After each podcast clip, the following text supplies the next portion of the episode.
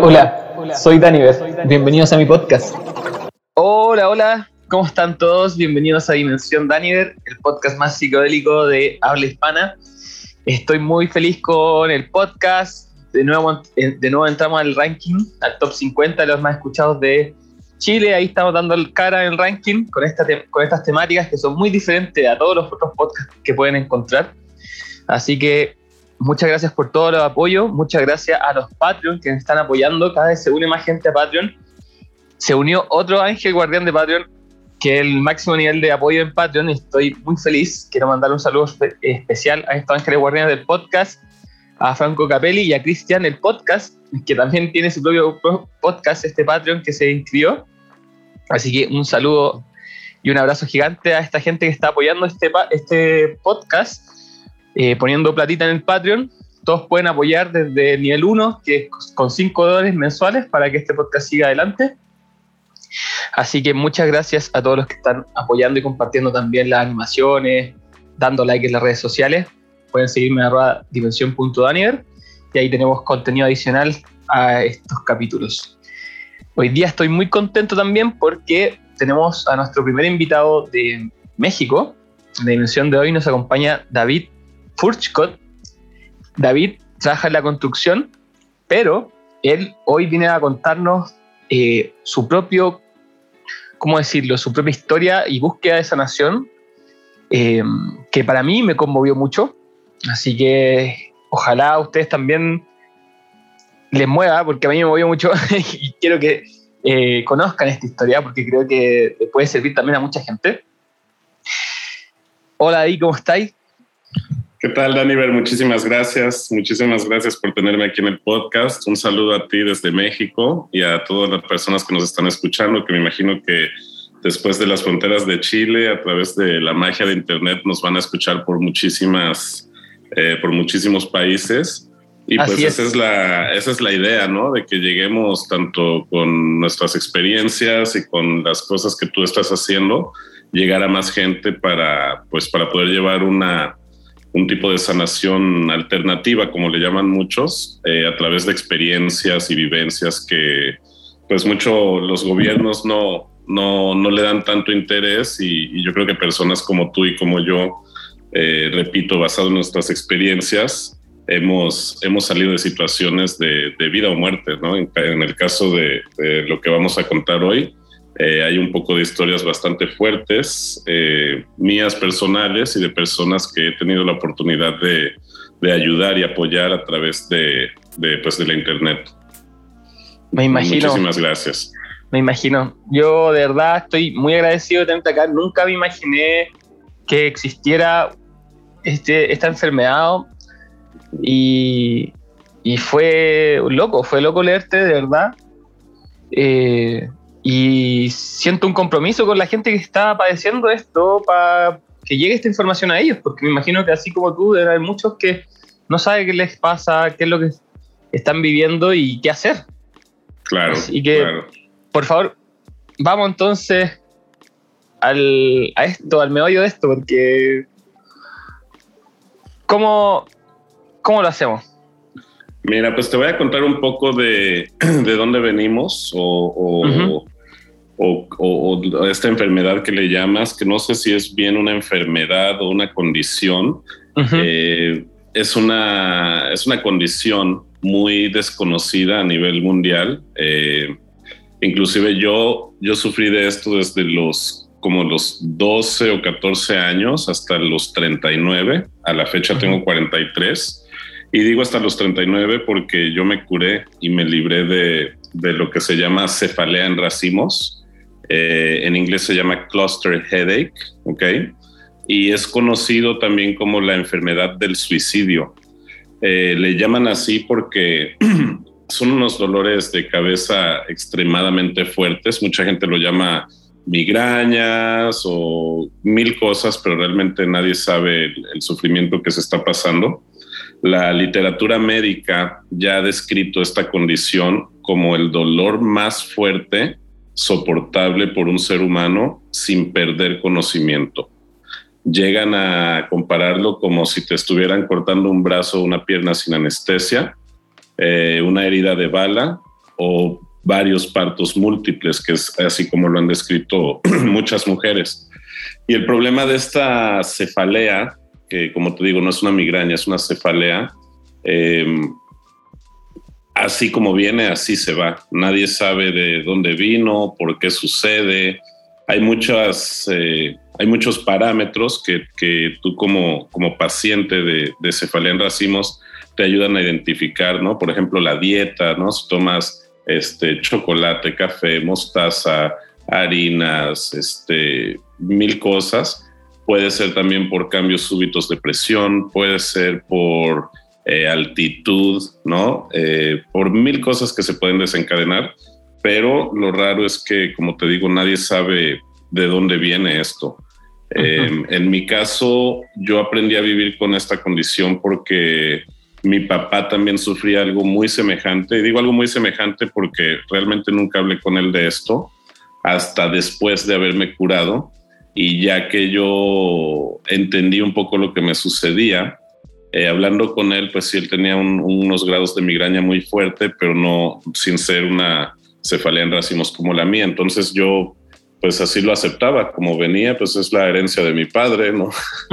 así que así lo aceptaba, pero las condiciones son, eh, te viene o me venía una vez o dos veces al año eh, por un periodo de hasta tres meses donde tienes unos dolores que son, a mí me duraba a veces hasta 23 horas en el día, em, y hasta el punto que yo tenía que hablar con mis vecinos y explicarles que no me mandaran a la policía o que no me mandaran eh, ambulancia o algo porque estoy gritando desde las 10 de la noche hasta las 5 o 6 de la mañana de estos dolores tan intensos, ¿no? ¿Y este dolor era em, constante durante las 23 horas o, sí, era como esporádico?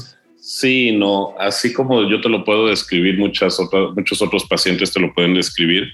Eh, es literal, estás durmiendo, generalmente viene en la noche, eh, a la hora de dormir, y te despiertas como que te están metiendo un taladro con una broca súper caliente por el oh. ojo, te lo meten por el ojo hasta llegar, por decirte, hasta la mitad de tu cabeza, y ahí lo empiezan a mover y a darle fuerte, fuerte, fuerte, fuerte y eso puede ser 15, 20 minutos, dos horas, tres horas y después para. Pero el, para es que no, no llega a ese nivel de intensidad de, de 10, por así decirlo. Para hasta un 6, 7, 8 y regresa.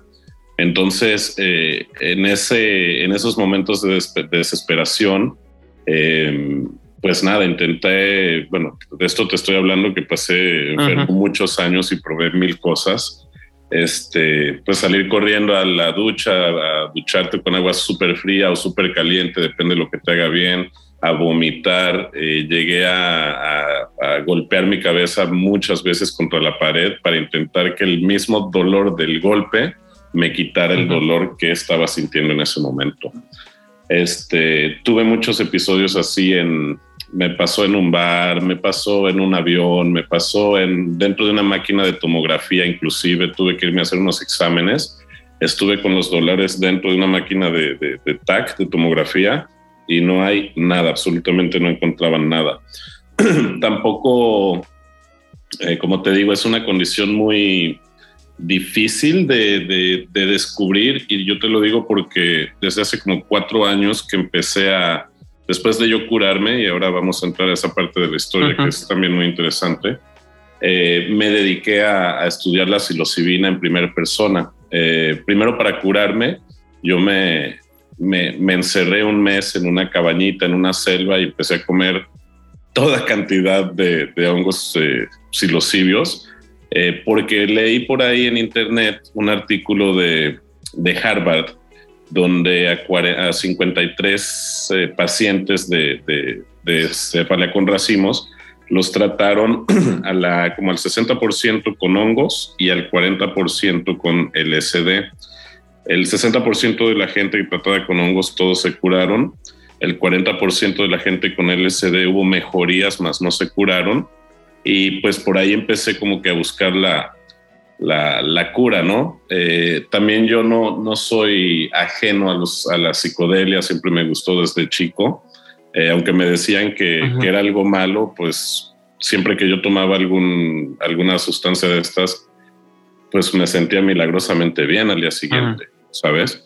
Entonces, eh, pues sí, tomé todo tipo de dosis, desde 0.1 gramos hasta 10 gramos de hongos y todas las variaciones en el medio. Hubo un tiempo que ya después de curado eh, tomé hongos religiosamente cada, cada luna llena en, en busca de, de, conocimiento para poder ayudar a otras personas, porque cuando yo me curé, gracias a este artículo, eh, también me di cuenta, o sea, me, me eh, a mí nadie me diagnosticó, yo me autodiagnostiqué eh, y leyendo dije, pues claro, esto es lo que yo tengo, no hay nada más que no tengo, que o sea, que, coincida con lo que tengo. Claro. Y sabiendo que nadie, ni doctores, ni personas conocían esto, eh, fue que decidí salir del closet psicodélico, escribir mi, mi, mi historia en Facebook y empezar a intentar a llegar a más gente. Sobre todo lo hice mucho en español porque en inglés ya había algo de, información, ¿no? La, la, universidad de este, Hopkins, Hopkins University,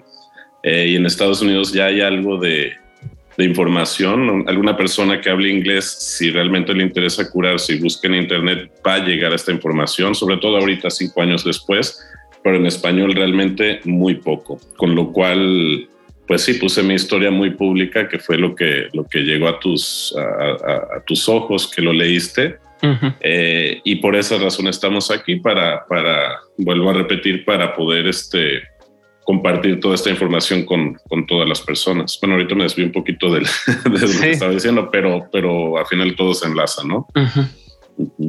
Oye, es que de verdad a mí impresiona como la fuerza que tuviste para ese nivel de intensidad, porque creo, tengo entendido que hay distintos niveles de intensidad de, de, esta condición.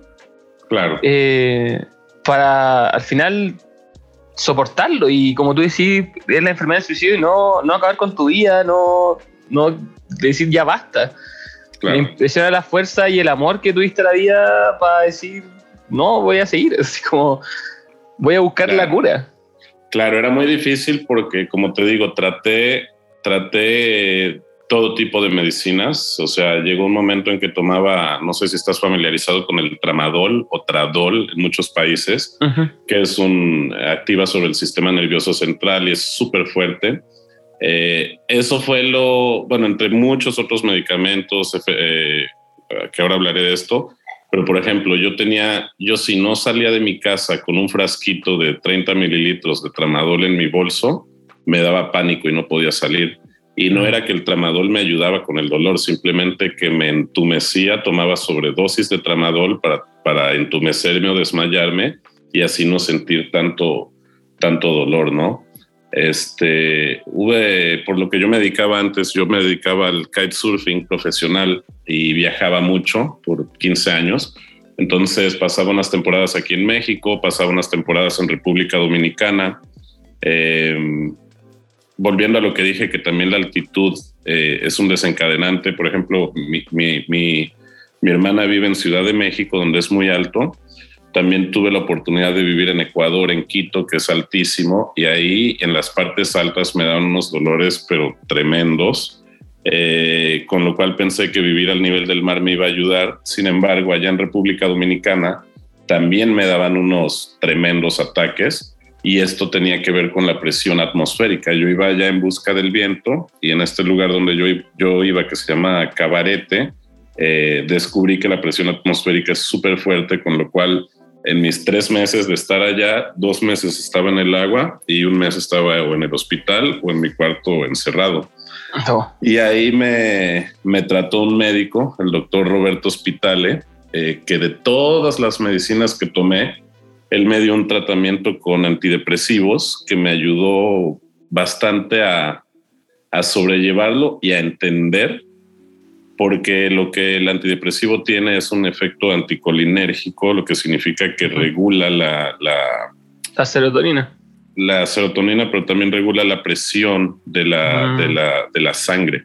Entonces él muy atinadamente eh, me explicó que yo lo que tenía era falta de oxígeno en el cerebro, mi cerebro pedía sangre y mis arterias o venas se abrían muy rápido, sobreirrigando el cerebro y, y, esto era lo que me afectaba. Ahora, todo esto es, son como partes de un rompecabezas que yo fui poniendo y fui descubriendo de varios doctores y cosas así.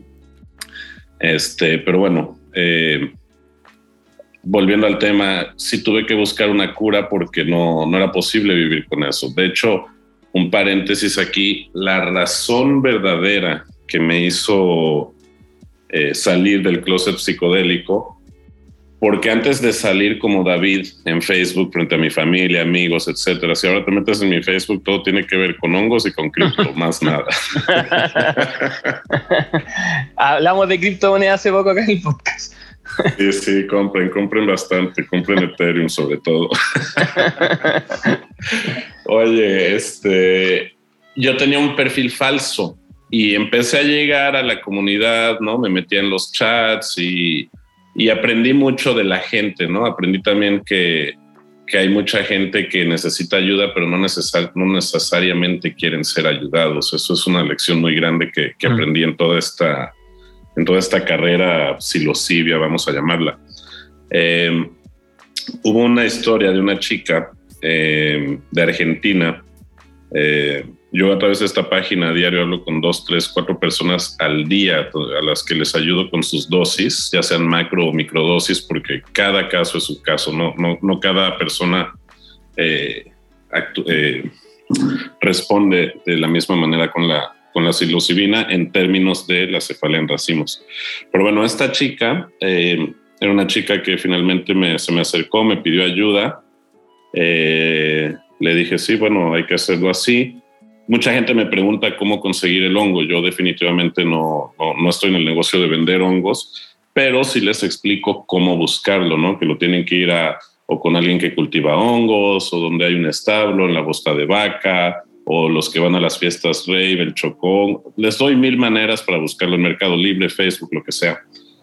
Le estuve ayudando y resulta que pues esta chica no, no conseguía el hongo, no conseguía el hongo. Seguí en contacto con ella.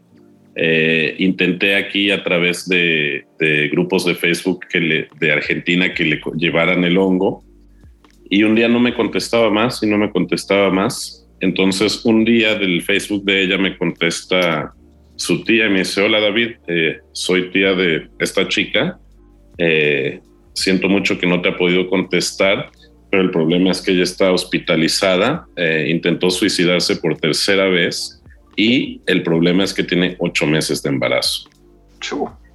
Imagínate qué fuerte, ah. hermano. Entonces, cuando, cuando me dijo esto, ahí fue donde dije, pues me da igual que me etiqueten de lo que sea, y voy a poner mi historia como David y voy a salir a, llegar a más personas y a intentar este, ayudar, ¿no? Porque yo me curé, realmente me curé, o sea, mucha gente piensa que, que no te vas a curar, porque mucha gente no, como no hay estudios realmente sobre esto, no, no hay un protocolo escrito, aunque no serviría porque, como te digo, basado en mi experiencia, eh, varía mucho. Por ejemplo, ahorita tengo un paciente en, Chile justamente que tenemos cinco semanas y él está tomando dosis diarias de hasta 5 gramos por noche, ¿ok? Ha mejorado del 1 al 10, ha mejorado en un, un 3 y sin embargo, a esta semana estoy tratando a otra persona también, creo que ella es de España, eh, que al segundo día de microdosis con 0.3 miligramos ya hubo mejoría.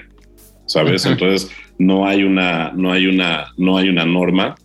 Em, y yo a través del, de la respuesta del, del, paciente, cómo reacciona el hongo, pues es, me dice mucho y con eso tomamos más, tomamos menos y, y hay que darle un seguimiento hasta erradicarlo porque puede que se sientan mejor, pero puede volver a venir, ¿no? Le llaman, de hecho, le llaman la bestia esta enfermedad porque cuando te agarra realmente es una bestia que está encima de ti y, quiere hacerte mucho daño. Qué terrible, que o me imagino la sensación porque como es algo tan ajeno se siente como como algo exterior haciéndote daño, ¿no? tal cual. De hecho, em, digo, sabes la, el misticismo de la psilocibina y todo, ¿no? Yo, yo el, mi primer viaje lúdico de hongos, y esto se lo agradezco mucho a, y lo voy a decir aquí abiertamente, a un tío mío, cuando yo tenía 15 años, eh, todos tenemos un tío locochón, ¿no? Como decimos aquí en México.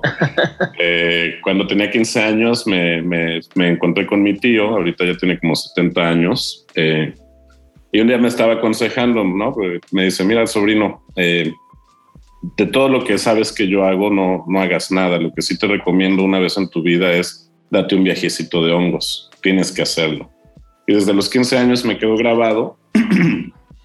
Como a los 20, 21 tuve la oportunidad aquí donde yo vivo, eh, a siete horas hay un lugar que se llama Palenque, Chiapas, que es uno de los destinos eh, específicos para ir a buscar este hongo y, y, el típico irse a dar el viaje entre amigos en la selva y tal.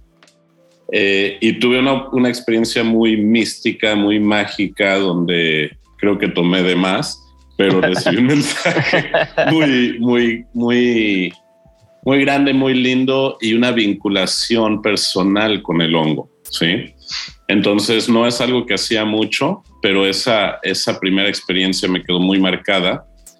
Entonces, 10 años después, cuando me enteré que eso me podía ayudar a curarme, pues entré sin miedo, ¿sabes? Entonces volví a ese lugar, a Chiapas, a Palenque, como te digo, me compré una bolsota, porque ahí te llegan a vender los niños o la gente. Me compré una bolsota y me encerré a, a comer el hongo hasta curarme, básicamente. Eh, todo esto porque mi, el ataque anterior, que había sido seis meses antes, mi esposa estaba embarazada, que eso estuvo terrible eh, me dieron de las peores crisis de mi vida. Esto es antes de curarme. Ajá. Entonces, ya había leído el, el, este artículo de Harvard, pero cuando intenté curarme no tuve acceso al hongo, no me podía ir a Chiapas a buscar el hongo. Entonces me compré un montón de LSD, hice lo mismo, me encerré en una casa de un amigo que me prestó en la playa y estuve 10 días tomando LSD todo el día, todos los días, ¿sí? Eh, me mejoró, no me cortó el ciclo, no me curó, pero pasé los tres meses ya al finalito y eso me ayudó a sobrellevarlo. Ajá. Sea, ah, no, perdón, sí. Ahí eh, no volvió, la bestia no volvió como en un año, año y medio y regresó de nuevo cuando ya mi hijo estaba nacido eh, y los dolores eran tan terribles. Mi esposa, eh, que es un ángel que siempre me ha acompañado y me ha entendido, para las personas que acompañan a pacientes de, de cefaleas en racimos, es muy difícil porque te ven sufriendo muchísimo, ¿sabes? O sea, es como que, como, ¿sabes? Como en la Matrix, cuando los están matando a ellos y tu cuerpo está sufriendo, pero no está pasando nada. Creo que, creo que de esa, de esa dimensión. Eh, pero con el niño ya era otra cosa porque los gritos eran imposibles. ya estaba ella inclusive Ajá. a punto de, de dejarme. Ella me dijo que ya me iba a dejar porque no podía aguantarlo. Eh, pues ahí agarré a mi mamá, la agarré a ella, agarré a mi hijo y nos fuimos todos a la cabaña. Eh, tuve el apoyo de mi madre también en esto, hasta que comí, comí, comí, comí, hasta que un día me curé. Y fue muy, fue muy claro y muy revelador el día que me curé. Este, tan claro que literalmente yo vi a la famosa bestia despedirse de mí, despedirse de mí e irse y, y, fue de una manera que yo supe que ya estaba curado. O sea, yo ya, yo no tengo miedo de que venga ni nada porque sé que se fue, ¿sabes? Aparte recibí muchos mensajes eh, durante todo ese periodo de sanación y, y, de estudio, donde le pregunté al hongo, ¿no? Le pregunté por qué, por qué yo y cuál es mi, cuál es mi, cuál es mi nexo y cuál es mi situación. Y, y pues básicamente el hongo me sentó y me explicó me dice, mira, así, así, así, así, hazlo de esta manera. Puedes hacerlo de cualquier manera, ¿no? Porque también está el, el lado, eh, yo por ejemplo a todas estas personas que ayudo, yo no cobro, no espero nada a cambio porque esto lo he tomado como una misión, pero siempre la, siempre la, la misma... Eh, condición humana, pues está el lado económico, ¿no? O sea, pues cómo hago para ganar dinero, vendo el hongo, cobro mis consultas o, o qué hago, me vuelvo chamán y hago retiros espirituales o o qué hago.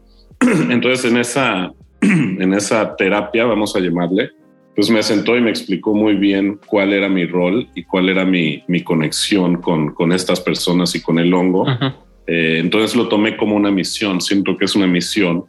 Por eso también estoy muy agradecido con, contigo y con tu podcast de, del interés, ¿no? O sea, vienes desde el otro lado del mundo, desde Chile, eh, a escuchar mi historia. Y, y esta historia espero que, que llegue a muchísimas personas más a través de tu programa. Mm. Impresionante, o sea, encuentro una locura un mes tomando hongo, como que podáis describir esta situación como que hayáis visto la bestia, por decir, más allá, sí, yo siempre en esta situación en el podcast hablo de que es, más allá de que sea cierto o no, a un nivel como objetivo, claro. en tu experiencia es real, o sea, es muy concreta. Y después de eso ya no tuviste ataques, ¿cuánto ha pasado después de eso? Ya son casi cinco años que no tengo. ¿Y tú no pasabas un año sin un ataque? No pasaba un año sin ataque. Y no pasaba un año sin ataque y no solo eso, es un, con cualquier persona que hables de esta condición, es como la película de Freddy Krueger, que te da mm. miedo ir a dormirte, no puedes irte a dormir, no puedes irte a dormir porque te va a llegar.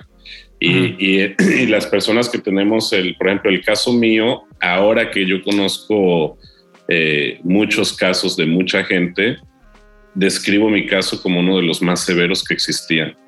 Eh, por la duración, por, la, por el periodo, por, la, mm. por, por, mil cosas.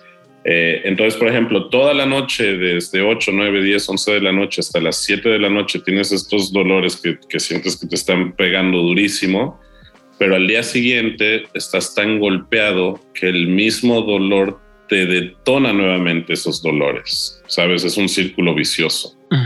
Entonces, pues sí, es, es, muy difícil, con lo cual, como dices, eh, tuve que hacer lo que sea para deshacerme de, de, esa condición. Y no había un David o no había un Daniver o no había un alguien que te diga, tómate tanto, tómate esto, tómate el otro. Simplemente como yo te digo, yo estaba familiarizado con psicodélicos, pues le entré sin miedo. Aparte que siempre tuve experiencias muy lindas, he tenido experiencias muy feas también y muy oscuras, pero como todos sabemos es parte de la, de la sanación. Después de la, después de la oscuridad viene la luz, ¿no? Ajá. Eh, pero sí, sí, este, sí fue, sí fue bastante, bastante pesado llegar hasta el conocimiento que tenemos ahora, pero con, un, con, una, con una finalidad, ¿no? Y, y sí sí hemos estado ayudando a muchísima gente. Inclusive cuando, cuando hiciste el favor de contactarme, te comenté que esta es la temporada de chilenos, no sé por qué. Ahorita estoy tratando a, varios chilenos. Eh, te comenté el caso también de un chico que, que estamos tratando, eh, que, tiene, que tiene tumores y tiene epilepsia y tiene un montón de condiciones. Él toma 53 tomaba 53, creo que eran pastillas diarias para todas las condiciones que él tiene.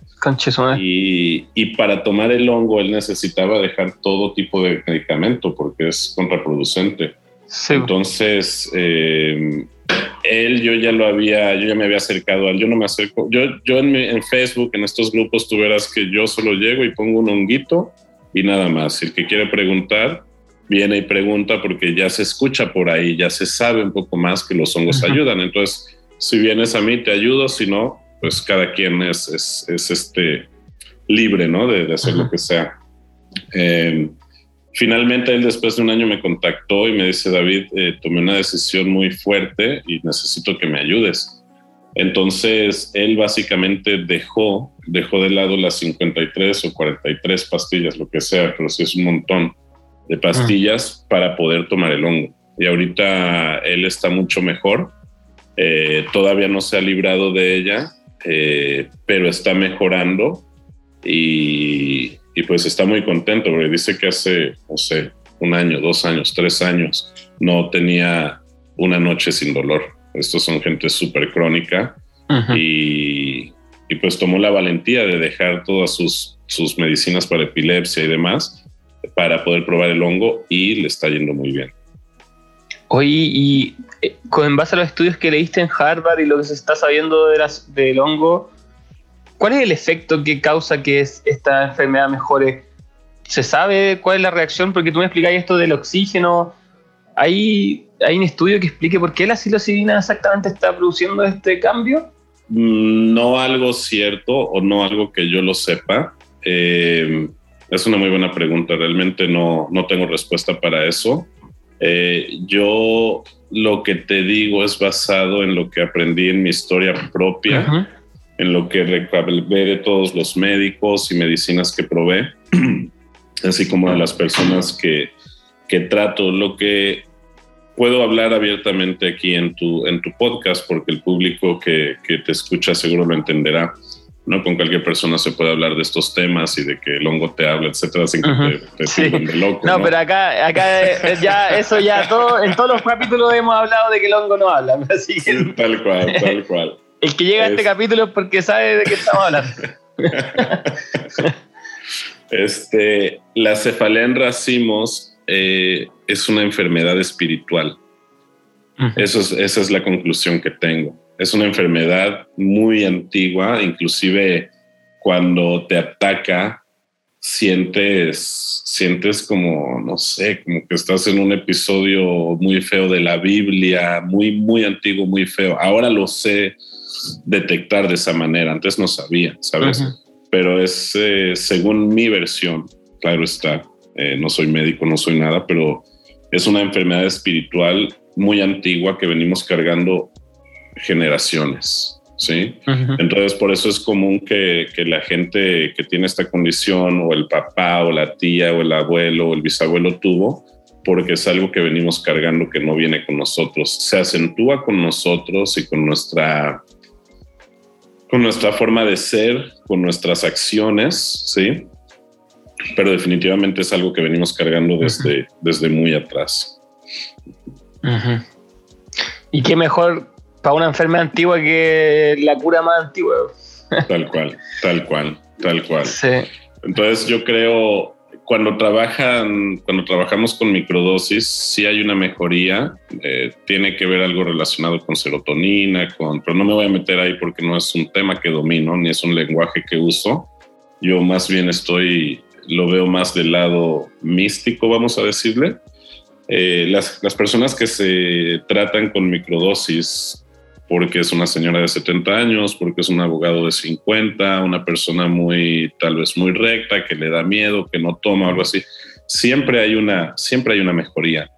Eh, sin embargo, yo creo que la macrodosis es la correcta para realmente librarte. Lo que sí he visto es las microdosis te ayudan a mejorar, te terminan el ciclo, pero puede que regrese, ¿sabes? Los que nos curamos con macrodosis, eh, recibimos y vemos un mensaje mucho más allá, con lo cual puedes desenterrar ese, esa enfermedad, esa claro. Claro. Es como que al final una macrodosis hace el trabajo espiritual, la limpia. Como que te limpia de esta condición, de este, no sé, de este espíritu bestia, como quieran verlo. Justamente. Eh, qué extraordinario. Encuentro fascinante, en verdad. sí lo es, sin duda lo es. Sin duda lo es. Eh, oye, cuenta un poco de este grupo, cómo lo está llevando a cabo, cómo está en Facebook. Sí, es un grupo, como te digo, hay, hay mil grupos en Facebook. Eh, hay muchos grupos en inglés, Cluster Headaches, lo que sea pero hay dos grupos. No, yo no, yo no, yo no hice este grupo. Son grupos que existen. Creo que son grupos de España. En España hay muchísima gente con esta, con esta condición. Y ahorita que tú y yo estamos hablando, estoy pensando y me viene a la mente, claro, España es mucho más antiguo que Chile y mucho más antiguo que México. Tal vez tiene que ver con eso, no lo sé. Pero definitivamente un alto índice de, de mis pacientes, vamos a llamarle, son españoles y estos grupos eh, se llama grupo, grupo Cefalea en Racimos Ayuda. Hay dos grupos. Eh, pues todo el mundo se mete ahí, sobre todo la gente recién diagnosticada, ¿qué me está pasando? ¿Qué es esto? ¿Qué hago?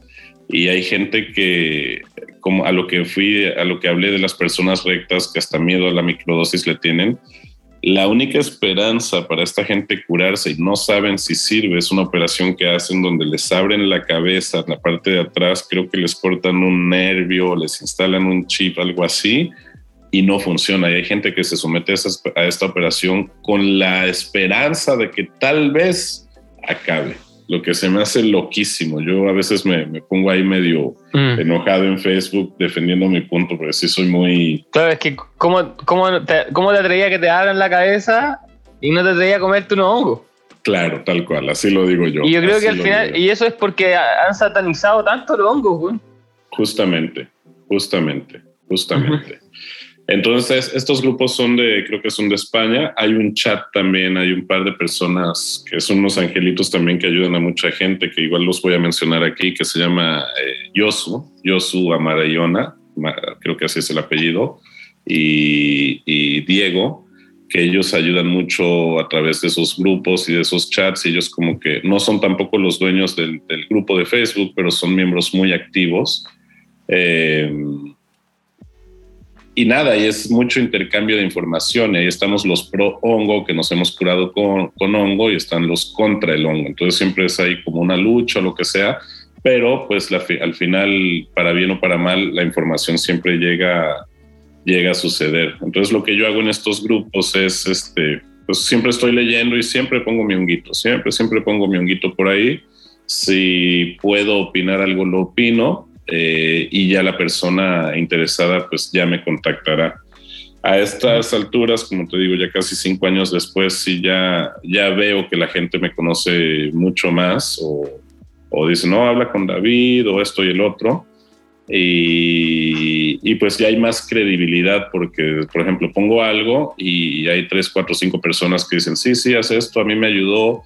Entonces ahí sí cree una página que te voy a pasar el link que se llama eh, Terapia Asistida de Psilocibina para la cefalea de racimos. Creo que así se llama mi página. Ahora, te, la, paso. Sí, creo que la tengo por ahí en el, WhatsApp. Va, si no la, corregimos. Eh, y esta básicamente es eh, yo ahí lo que hago es que con toda la gente que yo escribo, sea WhatsApp o Facebook, los casos más interesantes o más eh, de más peso, tomo una pantalla, una foto de la pantalla, borro el nombre y lo pongo ahí como un testimonio.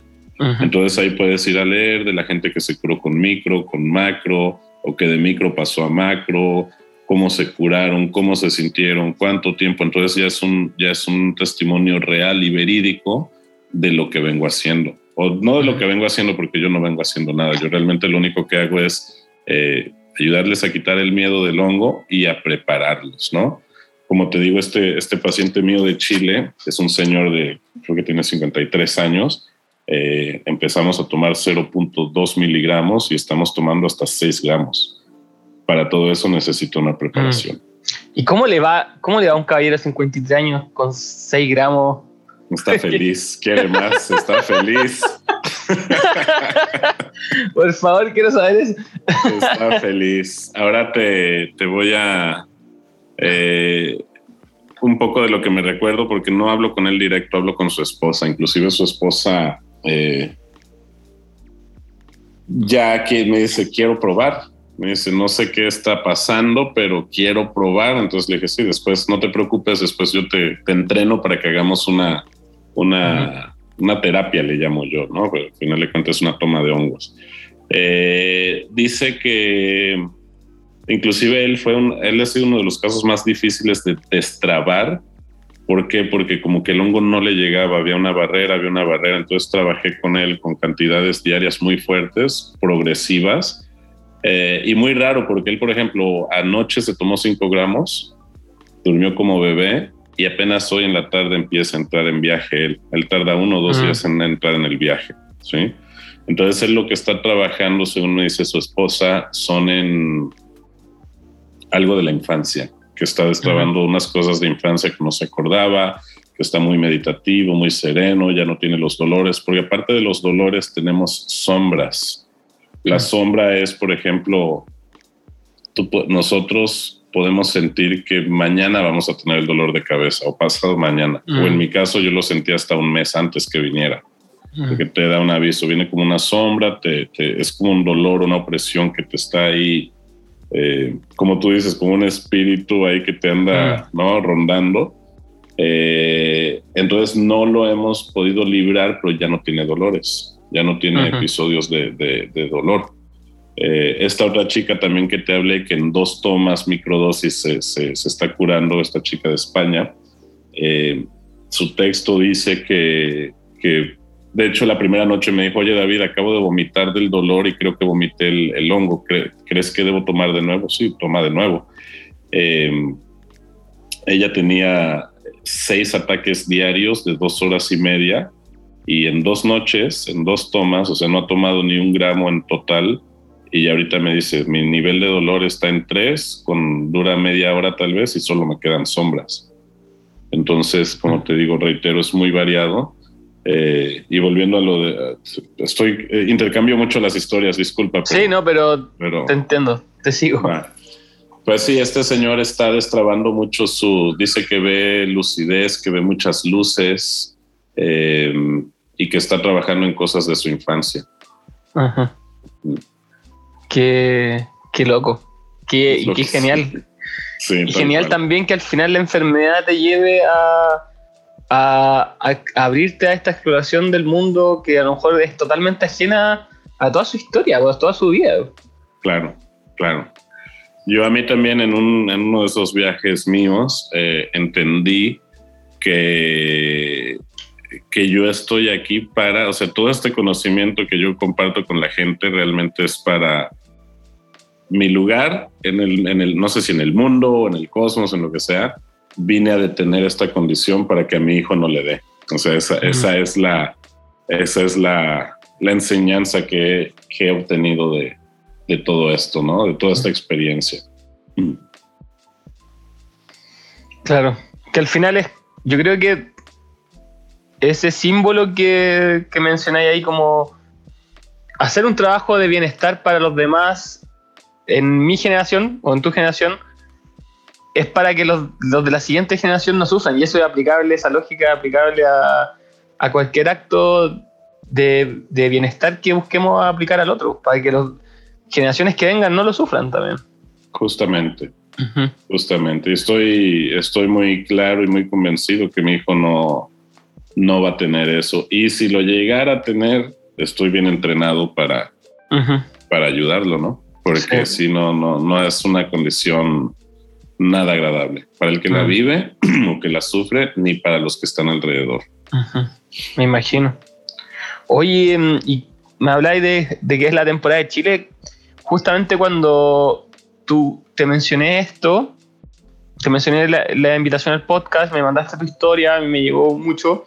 Se la compartí a dos amigos con los que trabajo. Y magia de la vida, el, vecino de, uno de mis amigos eh, eh, cumple una condición similar y él, bueno, le dio tu historia y, es, y él dice, es eso, así que te lo voy a enviar pronto. Claro, con mucho eh, gusto. Y también la mamá de la polola de, la pareja de mi otro amigo, también.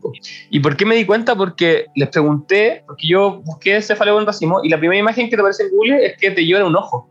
Correcto. Y, y, yo les pregunté al tiro, por intuición, oye, ¿y ellos les llora un ojo? Y me dijeron que sí. Que de hecho les llora el ojo antes de que, eh, que venga el dolor. Exactamente, sí, claro. No, y, este, esto que, este comentario es muy atinado, ¿sabes por qué? Porque como ni, ni muchos neurólogos saben, o sea, eh, me atrevo a decirlo por, porque así es, eh, lo catalogan como migraña o como dolor de cabeza. Y entonces si tú tienes a tu novia o a tu esposa al lado con ese dolor, pues sí, la entiendes, pero dices, ah, no, es que a ella le duele la cabeza. ¿Sabes? Es que ella tiene migrañas porque no hay una, no hay una nomenclatura conocida o, o, no es fácil de distinguir. Y para una persona con esta condición, lo peor que le puedes decir, el peor insulto es eso, tiene migraña o tiene un dolor de cabeza y no se lo digas cuando está teniendo el ataque porque agarra y te tira una silla en la cabeza. ¿eh? o sea, entonces es, es, importante llegar con, con, con, con, estos síntomas y con toda esta información que estamos haciendo el, pavor o la misión de llegar, porque mucha gente lo padece, sin embargo no saben que lo tienen. yo, yo mismo, yo te digo, yo no sabía lo que tenía. Yo no sabía lo que tenía. Mi mamá, mi mamá la, la, excusa o la respuesta de mi mamá cuando estos ataques me daban o en público o en lo que sea, ah, es que él tiene el umbral del dolor muy bajo. Le dan dolores de cabeza, pero el umbral del dolor es muy bajo, con lo cual no aguanta. Esa era. Y entonces, pues es mi mamá la que dice, yo creía eso y no buscaba más ayuda de lo, de lo que necesitaba. Que sí busqué ayuda, fui a neurólogos, fui a fui a Flores de Bach, fui a los magnetos, fui a todo, acupuntura, quiropráctico, todo, y nada, nada resolvía. Eh, el tramadol que mencioné antes, mi tío, otro tío, eh, que es dentista, me lo, me lo prescribió, pero te digo, no me hacía ningún efecto. Lo que yo hacía era, era noquearme, era desmayarme con medicamento, con excesos de medicamento para, para, que no siga. correcto. Oye, y en estos casos, ¿qué otros casos de éxito hay tenido como así ya sanación?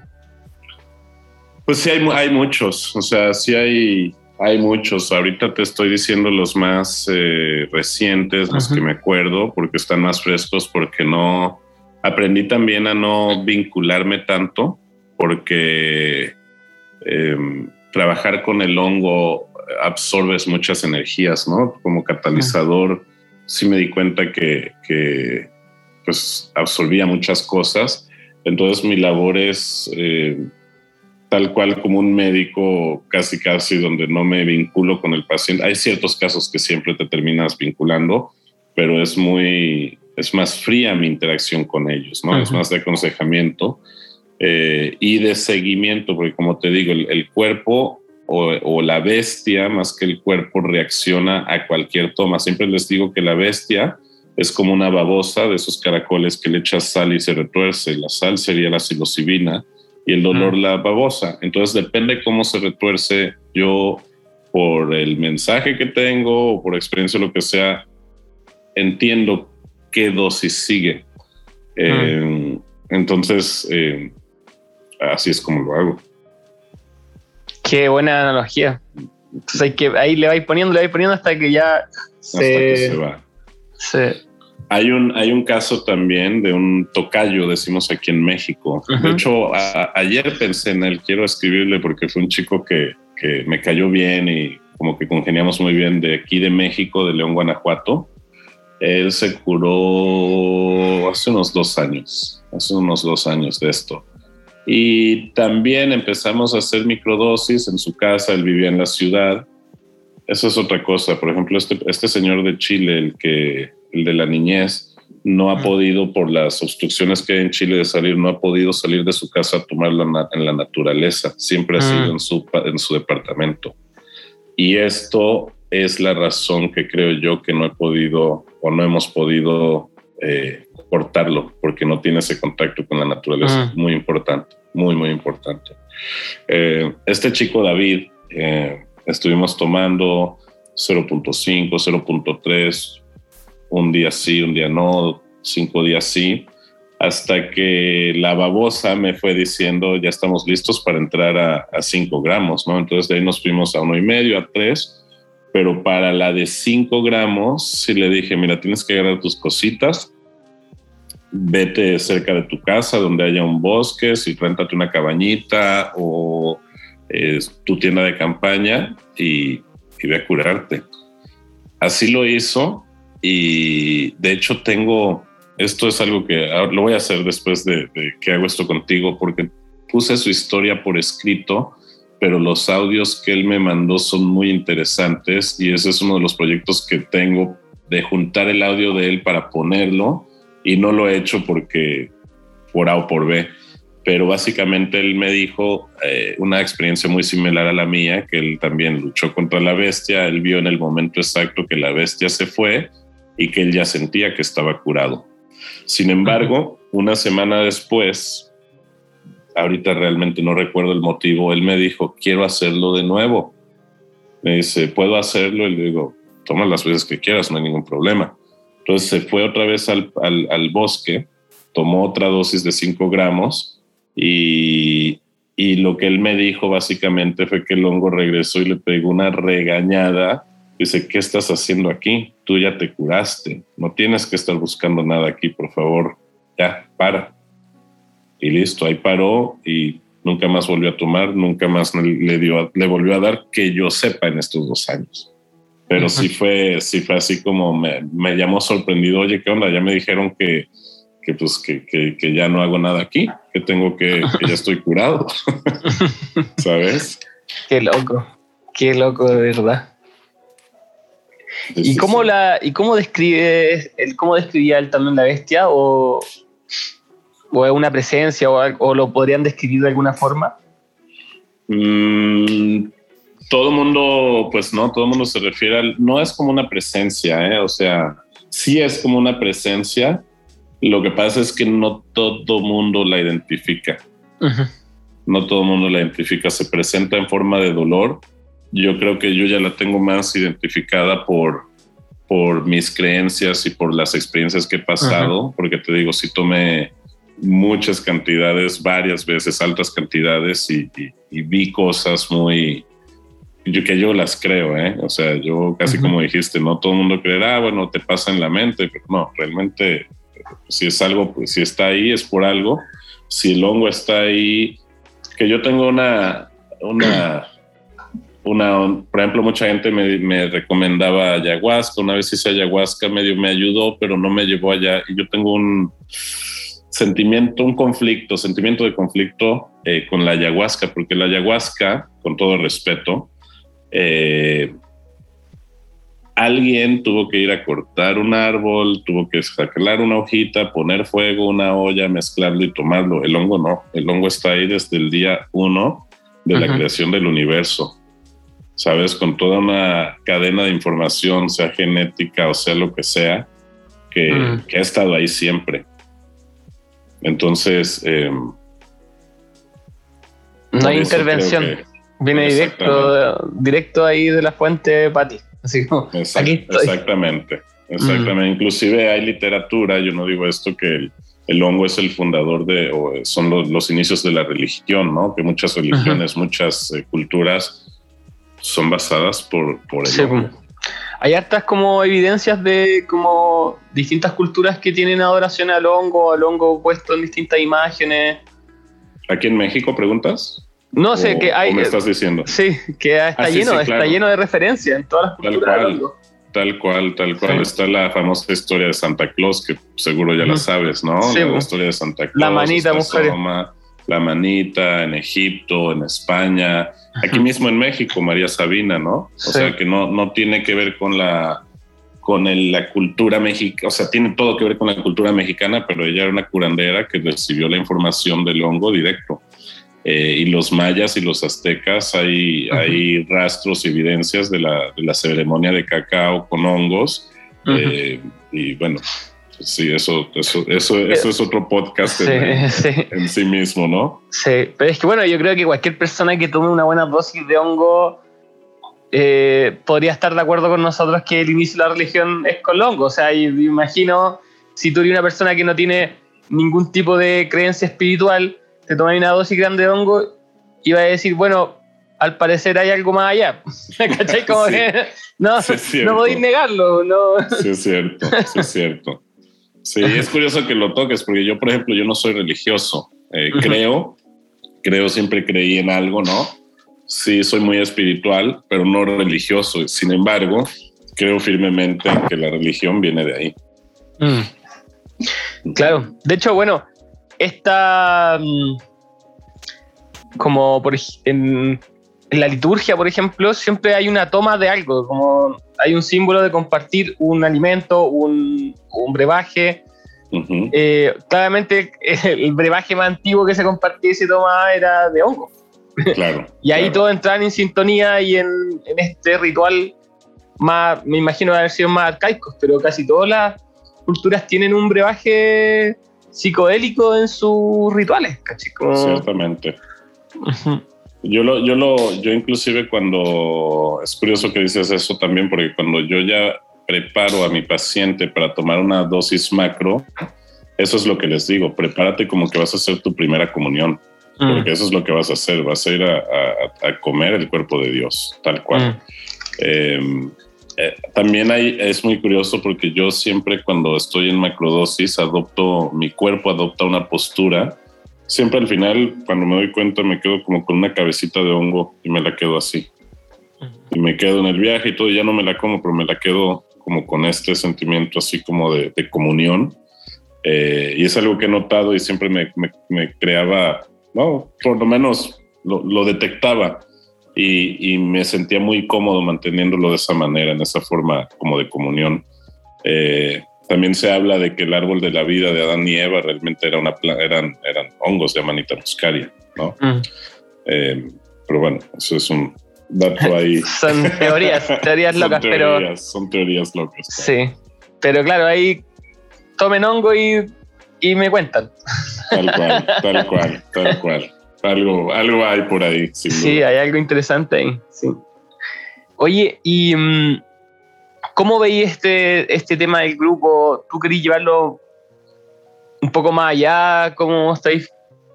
o, no, permitís que sea así orgánico? Orgánico, no tengo expectativas, no tengo... Eh, no, o sea, ya, ya se volvió tan parte de mi vida que que no, no, no quiero reconocimiento, no, no, es una, no es una onda que mi ego, que David, que, o sea, en lo más mínimo, simplemente empatía, eh, porque sé lo que es estar ahí, como te digo, inclusive ni tu esposa que duerme contigo al lado y te ve todos los días con eso, sabe por lo que estás pasando. O sea, es, es algo... Entonces, no, yo realmente es algo orgánico. Sí quiero eh, inclusive tenía, te hablé contigo y te dije que quería hacer una serie de, de, videos de YouTube donde hablo un poco de toda la experiencia, de mis viajes, pero también a través de mis viajes creo que, que puede haber este, o de la manera como los describo, tal vez puede haber alguna información que la gente que puede rescatar pero por desidia no lo he hecho. Sin embargo, lo, como te había comentado, lo tengo muy estructurado en mi cabeza y lo voy a hacer. Y no hace mucho mi, mi mujer me dio una idea, me dice, ¿por qué no lo escribes en un libro? Me dice, ¿cómo lo, cómo lo, cómo lo describes esos viajes? Pero siempre me dice, ay, cuéntame, porque como se lo cuento, ella no toma, pero dice, uff, está increíble como lo cuentas.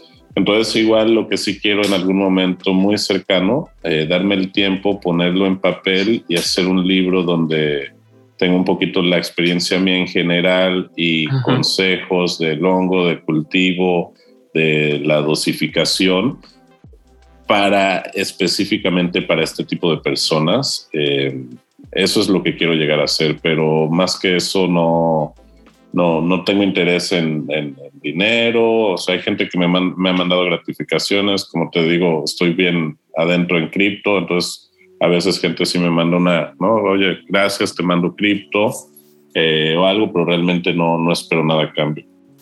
Inclusive este señor de, de, las tomas altas que te digo, eh, dice que, claro, fue un comentario de la esposa, pero me dice, David, este, mi esposo te agradece tanto que quiere mandarte un vuelo, traerte a Chile y agradecerte personalmente. No lo espero, pero te estaría bien ir a conocer Chile. ¿no? Estaría bien chido. y así paso a verte. Sí, me avisáis si andáis por acá. claro, obvio, obvio. Que, que loco, en verdad, yo creo que da para un libro y ese libro puede ayudar a mucha más gente también. Que se sepa, que se dé a conocer.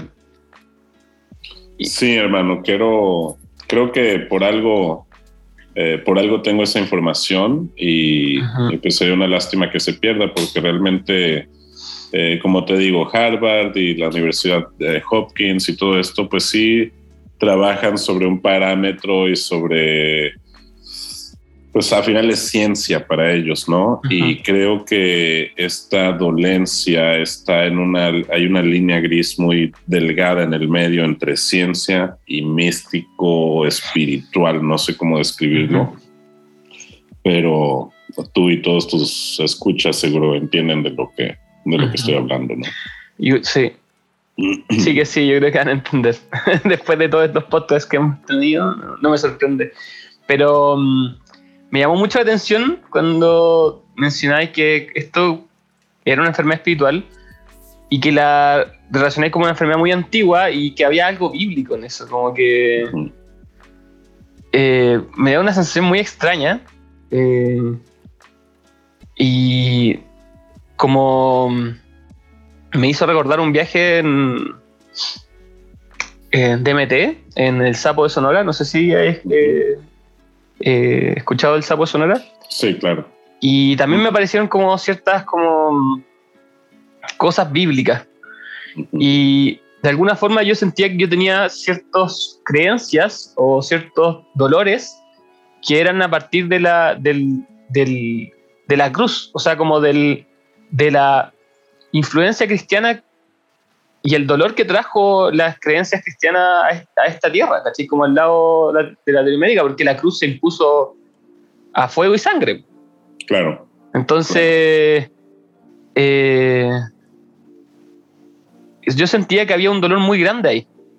Y cuando tú mencionas como que esta enfermedad es una enfermedad espiritual y que tiene que ver con esto, y después hablamos de España también.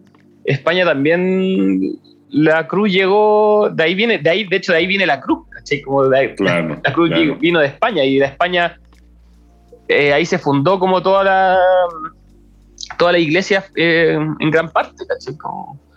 Claro, tienes toda la razón. No lo había vinculado, pero sí tienes toda la razón y, y, sí, no sé de dónde, es, o sea, muchas cosas de lo que te digo no tengo idea ¿eh? de lo que estoy diciendo, simplemente es lo que vivo, lo que creo y lo que he visto, porque lo he visto. Estamos teorizando. Tal cual, tal cual, tal cual. Me da mucho la atención, siento que hay como que pueden ir ahí a ver ciertas creencias, ciertos pactos, no sé, ciertas como dolores que van quedando en la psique colectiva o en nuestras, como tú dices, como nuestras herencia familiar o, espiritual que van quedando. Claro, claro. ¿Y tú en estos viajes viste? Quiero saber, quiero saber. Cuéntame, ¿qué quieres que...? ¿Cómo, qué, ¿Qué te decía el hongo? O sea, como... ¿Qué, ¿No te explicaron un poco más de, de esta... De, esta enfermedad? No, no, de la enfermedad no me explicó. De la enfermedad simplemente, como te digo, era una presencia eh, incrustada a nivel espiritual, ahora entiendo mejor, eh, pero no me explicó, no me explicó de, la, de, esto. Me explicó, eh, me explicó mucho de quién es el hongo, ¿sí? Me explicó mucho de por qué está el hongo aquí. Me explicó mucho eh, cómo compartirlo, la manera correcta de hacerlo y el por qué. Más no me explicó sobre la, la cefalea en racimos. No, no, solo lo vi que veía yo el efecto físico que tenía dentro de mí. ¿Y por qué digo eso? Porque, por ejemplo, me acuerdo una vez que una terapia ahí que me ayudó mucho, que sentía como la, esta, esta cefalea en racimos viene solo de un lado, solo de un lado de la cara. Em, y de repente hacía como que mis conexiones, eh, mis neuronas, como de un lado al otro pasaba como electricidad y las limpiaba, como que limpiaba los canales y los nervios. Y atrás en mi cuello de, tantos años de dolor, podría casi, casi dibujarte, mi, no sé cómo explicar esto, pero mi, sistema nervioso, eh, que yo lo veía como que estaba hecho un nudo así. Y a mí lo que me hizo uno de esos viajes fue que me hizo como un masaje muy fuerte y me separó los, los nervios ayudándome a que tuvieran mejor fluidez. Y estos son, son visiones que tuve, ¿no? Eh, pero eso era de cómo era mi proceso de, sanación, más no la, no la, la, bestia en sí, por así llamarla. Tuve un viaje también que eh, estúpidamente, eh, porque yo, sabe, yo sé mejor, el hongo es uno a uno, ¿no? El hongo es, o ojalá tú solo y el hongo nada más. Realmente el hongo es tú, el hongo y más nadie. No hay chamán, no hay facilitador, no hay ruedas de 5, 10, 15 personas pero en mi búsqueda del por qué el hongo y yo, un día se me ocurrió ponerme al frente de eh, una rueda de sanación. Aquí en Tulum, donde vivimos, eh, ahí todos son chamanes, todos, ¿no? Y pues por alguna razón me logré convencer de, dirigir una ceremonia para 35 personas. Eh, Te di hasta la boca, a la boca, a la boca de los leones. Tal cual, tal cual. Eh, fuimos tres facilitadores y yo, que nunca habíamos hecho esto juntos, pero pues las condiciones me hicieron pensar que era lo correcto, aunque sabía que no. Eh, y pasé un periodo muy oscuro, muy, muy denso, muy oscuro, seguido de mucha luz, donde entendí que toda esa oscuridad eh, fue que absorbí toda la energía o todos los males de estas 35 personas y más, todo pasó a través de mí para purificarse. Y después de esa purificación quedé desnudo frente a las 35 personas como loco, gritando, llorando, mal. Eh, y después de ahí fue donde me sentó, me sentó y me empezó a contar, mira, mira David, las cosas son así, así, así, así, tiene que ser de esta manera y tiene que ser, pues tiene que ser de la manera que tiene que ser correctamente, ¿no? Entonces ahí fue en este momento fue donde ya entendí que tiene que ser más orgánico, más fluido, sin búsqueda de nada, porque no, pues el hongo no le interesa tampoco ego, ni, ni dinero, ni nada. Es, es, una cuestión de, por alguna razón está ahí y tiene que ser compartido, ¿no? Es como, como religiosamente tienes que llevar la palabra. Es exactamente lo que me dijo, solamente que no se lleva de cualquier manera. Mm. Si hace algún sentido esto. Todo el sentido. Buenísimo. Me, me encanta la manera en que, que contáis las cosas. gracias, hermano. Sí, sí, de verdad. Muchas gracias por tu relato. No, gracias. Me siento muy a gusto en tu espacio porque creo que eh, puedo hablar de lo que me gusta hablar sin que me volteen a ver como Está loco este brother. Pero hay mucho de cierto. Varios, me han dicho lo mismo. Varios me han dicho lo mismo. hay, que ver, hay que hablarnos más seguido, Dani. Un gusto, yo feliz. Sí, hay que intercambiar más historias porque hay muchas historias. sí, me imagino que sí. Eh, yo creo que estamos por el capítulo de hoy. Súper bien. Creo que está preciso, pero tal vez pueda haber otro capítulo por ahí. Vale. En otra instancia pero creo que es preciso para la gente que esté escuchando, si es que, le si es que a lo mejor están sufriendo de cefalea con racismo, conocen a alguien está padeciendo esto, hacer, hacerle llegar esta información, este capítulo, eh, para que puedan contactar con David si, si lo necesitan, o, o, a lo mejor aventurarse, como decía David, por su propia cuenta y empezar a tomar hongo y ver cómo reacciona. Eh, porque me parece interesante lo que decía David de esta conexión que es directa, sin intermediario. Claro. Que me imagino fue la primera conexión con la espiritualidad cuando éramos seres más primitivos. Claro. Nosotros y el hongo, ¿no? Y, y nadie, le había nadie le había puesto nombre, ni nadie le había, dicho, ah, las cosas se hacen así. Claro. Íbamos y comíamos hongo. Claro, tal cual. Tal cual. Y antes de, antes de cerrar, también quiero comentar para la audiencia que no necesariamente tienes que ir a comer un montón de hongo y, y pasar estos alucines para curarse, porque como dije, hay gente que no, no va con eso simplemente. Eh, las cantidades de hongo para empezar a alucinar eh, son arriba de un gramo en peso seco. Eh, y hay protocolos para tomar la microdosis que son la cuarta parte de un gramo, con lo cual por ejemplo, ahí, soy mamá, tengo dos hijos y pues llevo a la escuela y me da miedo, no van a sentir absolutamente nada más que mejoría.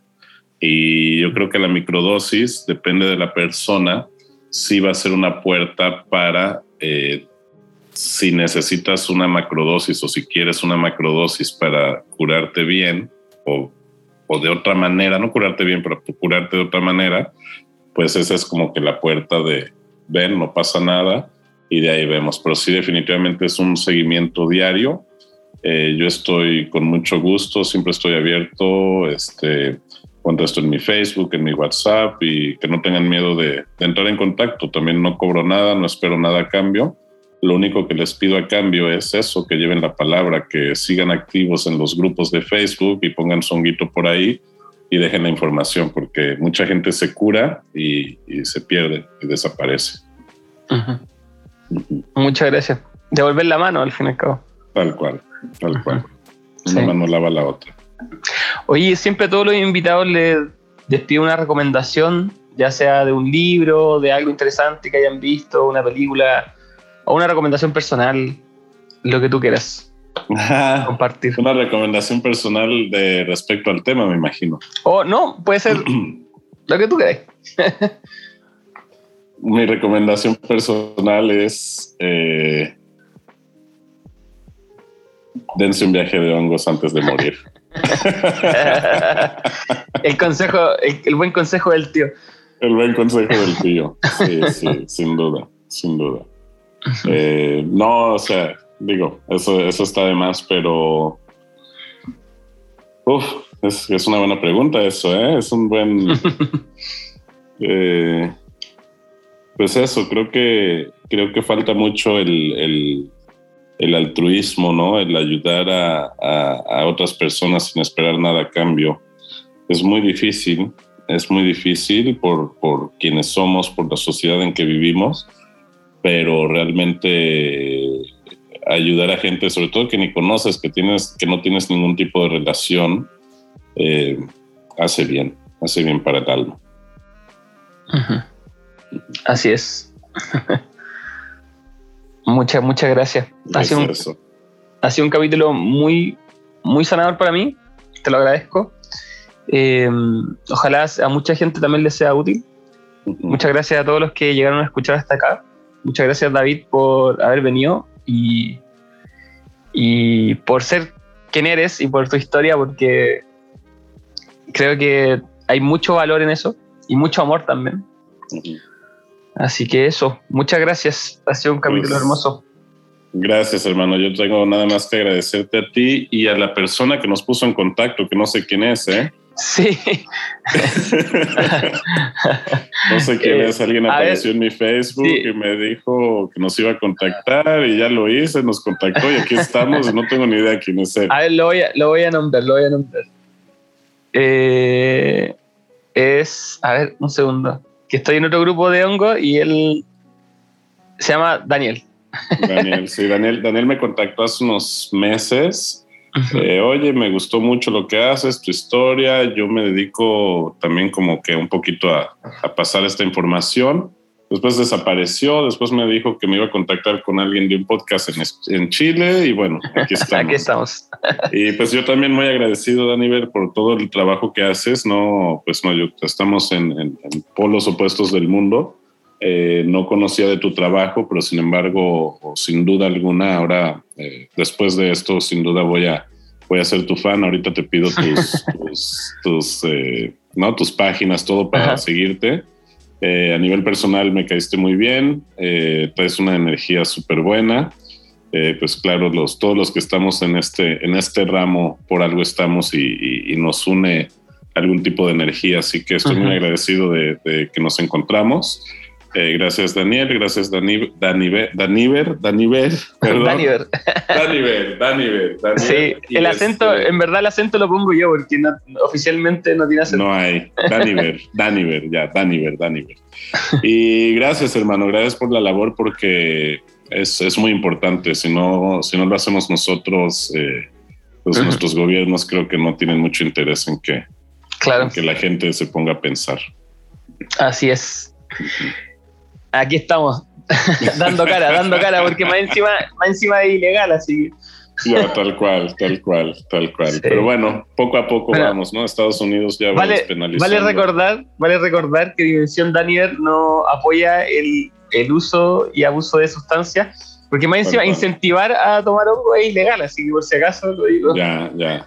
Sí, no, aquí igual yo, igual como te digo, yo siempre eh, recomiendo lo que fue bueno para mí y cada quien toma sus propias decisiones. Sí. Y todo lo que yo conté aquí es este vivencias mías que han sucedido y que han sido recomendaciones que personas han decidido seguirlas por voluntad propia y encontrar una calidad de vida mejor. Así es. Eso, me despido. Muchas gracias a todos los que escucharon. Nos escuchamos en otro capítulo. Chao a todos. Chao, chao.